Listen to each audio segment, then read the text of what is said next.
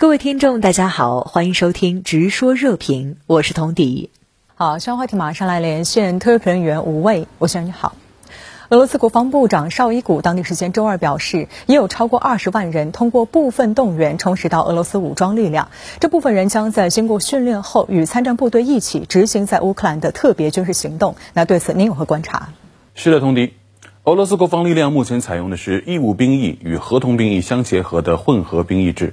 自2008年以来，俄罗斯的义务兵服役年限被压缩到了一年，也就是说，一位18至27岁的俄罗斯适役青年，从穿上军装到熟练使用武器装备，再到掌握部分班排战术动作，一眨眼的时间就要复员了。你很难说他真正做好了上阵杀敌的各项准备。诚然，短短一年的义务兵役是受限于呃俄罗斯的经济状况与人口结构。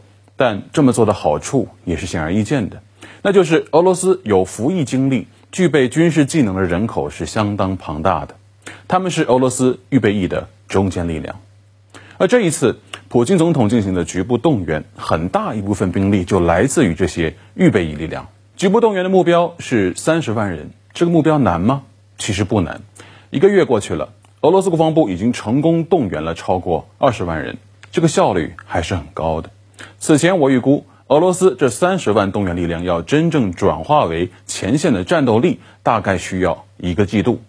从完成适役人口普查征调，到完成紧急军事训练，再到分发至前线作战部队，一整个周期起码是三个月的时间。但是三个月的时间，对于俄乌前线越发吃紧的战局而言，显然还是太久了。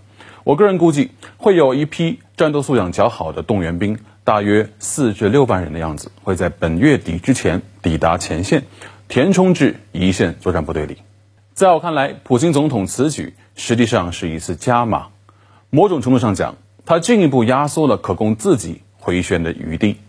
只需看一眼东乌战场的战线格局，就能明白，普京正在做的无非是守住今年二月以来在乌克兰东部四周取得的战果。某种意义上看。所谓纳入俄罗斯版图的四个州里，只有卢甘斯克州是相对完整的，其他三个州都有三分之一以上的定居点处于乌克兰方面实际控制。这又回到了那句亘古不变的老话：战场上得不到的，你也休想在谈判桌上得到。所以，我个人认为，俄罗斯进行的这一轮局部动员，主要目标就在于尽可能的维持住目前这条一千多公里长的战线。从军事上看，俄军无疑早已经转入了守势。嗯，那么目前的乌东战局出现了哪些新变化？俄乌冲突是否正在跌入一个残酷的绞肉机模式呢？在东乌这条南起赫尔松、北至卢甘斯克的一千多公里战线上，俄军正在陷入艰难的守势状态。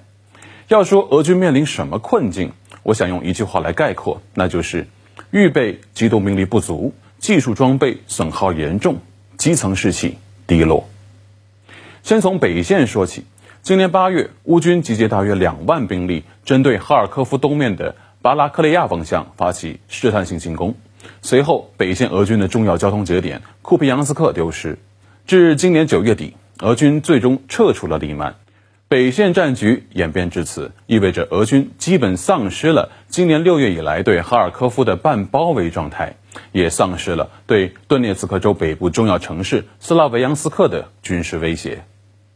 再看中线，作为顿涅茨克州与扎波罗热州的正面，这条战线一直处于相对平静的一方。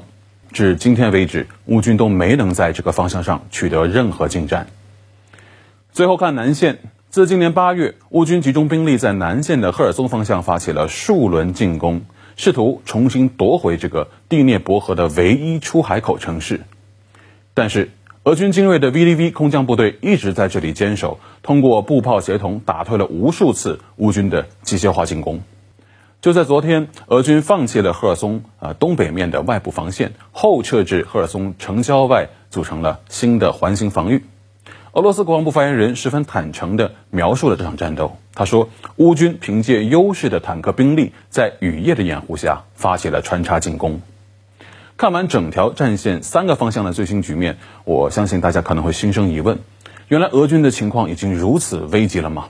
但实话实说，乌军的情况也好不到哪里去。乌军虽然在正面战场上收复了不少领土，但是没能在任何一个方向上成功包围歼灭俄军的有生力量。同时，目前的这些胜利啊，都是建立在很大的伤亡之上，尤其是在赫尔松方向，在这片三角洲冲击平原上，乌军几乎是拿着天灵盖顶着俄军密集的炮火在冲锋。乌军的技术装备损失也很大，已经开始使用皮卡。越野车这类只能在中东战场上见到的游击战标配，乌军的这场反攻势能已经逐渐消耗殆尽。他们的目标是在俄军完成局部动员之前，尽可能的拿下更多的战场节点，好在即将到来的这个冬天营造一个相对有利的战场态势。但与之相对应的是，俄军也在试图坚守阵线，让来自祖国方向的动员力量充实到前线上来。这是一场关于时间的赛跑。总体而言，俄乌冲突已经不可避免地陷入到绞肉机式的拉锯战当中，战争的技术含量也在向叙利亚化跌落。这将是一场血腥的战争。我拒绝使用局部冲突来描述它。事实上，它已经不再是一场所谓的特别军事行动，它已经将太多的人拉下水。北约也事实上投入了大量的战略资源，半介入了这场战争，但我们仍然无法看到胜负已分的迹象。这一次想速胜的是泽连斯基，想拖下去的反倒成了普京。好，谢谢吴威先生在线和我们分享您的观点，谢谢。